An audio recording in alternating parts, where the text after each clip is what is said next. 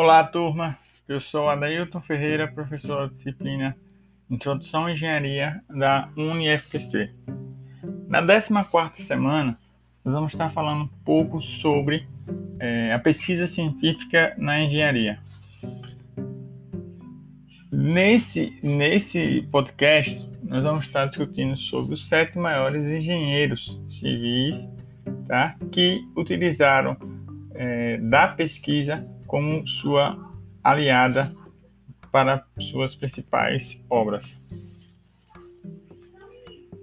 É, o primeiro dele destacamos aí é o, o Gustave Eiffel. Né? Ele, ele nasceu em 1832 e foi até 1923, tá?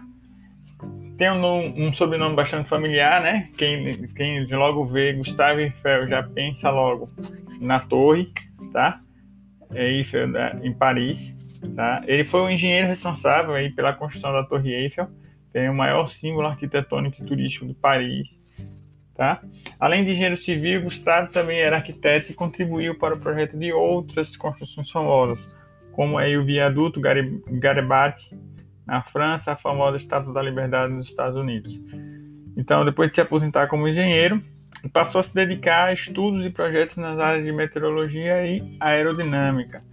E ao longo de sua carreira, ele foi responsável por vários projetos internacionais, como a Catedral de San Pedro, no Peru, na Estação Ferroviária de Santiago, no Chile, e o Farol de Santo Tomé, no Rio de Janeiro, no Brasil. O segundo, o segundo engenheiro aí que nós podemos estar destacando é o Francisco Prestes Maia, tá? Ele é de 1896 e viveu até 1965. Francisco Prestes ele foi um grande engenheiro civil, arquiteto, professor e planejador urbano brasileiro. Formado pela Escola Politécnica da USP, Prestes também foi prefeito de São Paulo por, por cerca de três vezes e durante seus mandatos elaborou projetos de reestruturação da cidade e comandou a construção de importantes obras públicas que facilitaram a circulação de acesso à capital paulista. É, outro pesquisador e engenheiro também é o Robert Maillard, de 1872, e isso viveu até os anos de 1940.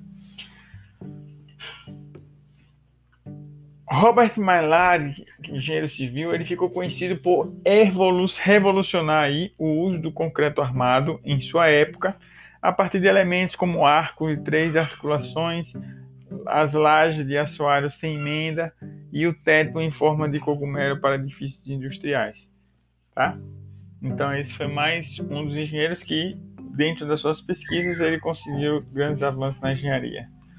Outro que nós podemos destacar, o quarto, é o Thomas Telford, de 1757 a 1834. Ele é escocês, foi engenheiro civil, arquiteto e pedreiro, tendo ganhado destaque na história pela construção das estradas, pontes e canais. Telford comandou diversos projetos de infraestruturas em seu país natal, tendo construído túneis, portos e rodovias, além de 40 igrejas em comunidades do interior. Tem um domínio exemplar na maioria das técnicas construtivas na época, Thomas Telford ficou conhecido como Colosso das Estradas e foi o fundador do primeiro presidente da consagrada instituição de engenheiros civis é, com sede em Londres. A quinta é Elmina Wilson. Emina Wilson viveu de 1870 a 1918. Olha só, aos 24 anos, eu, Elmina Wilson foi a primeira mulher a receber um diploma de engenharia nos Estados Unidos. Ela também foi a primeira mulher a ingressar como professora na Universidade de, Iowa.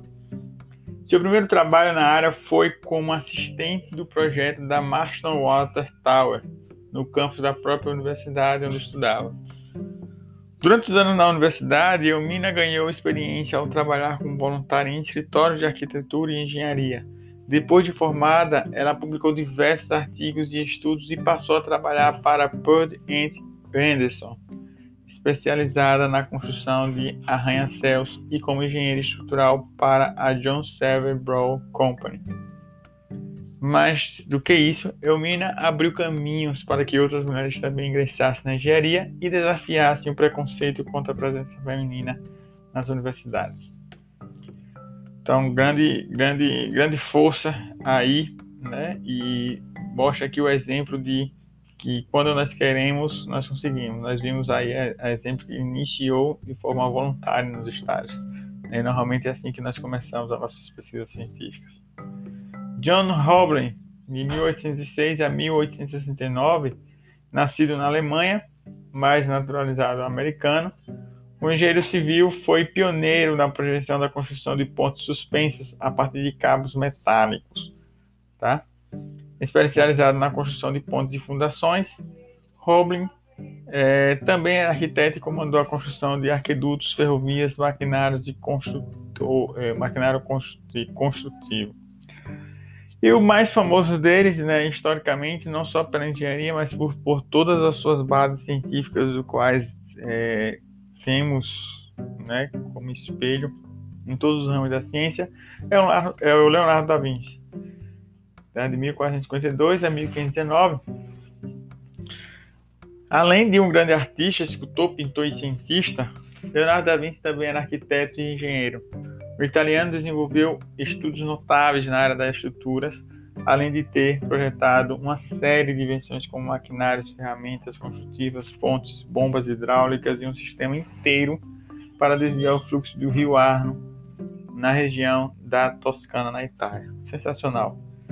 E apesar de muitos de seus projetos não terem sido construídos, Da Vinci merece integrar a nossa lista pelo conjunto de obra. Através de seu legado, esse artista influenciou várias gerações de arquitetos, engenheiros civis e mecânicos e profissionais de vários campos de estudos. Então, é, é referência para nós até os dias de hoje. Então é isso, pessoal. É, para aqueles que desejam ingressar na pesquisa científica, esses são os um dos maiores é, pesquisadores e engenheiros que o nosso, nosso mundo já teve. E vale, vale ler um pouquinho sobre as vidas deles e inspirar nesse mar que é a pesquisa científica. Um abraço a todos. Nos vemos na aula ao vivo.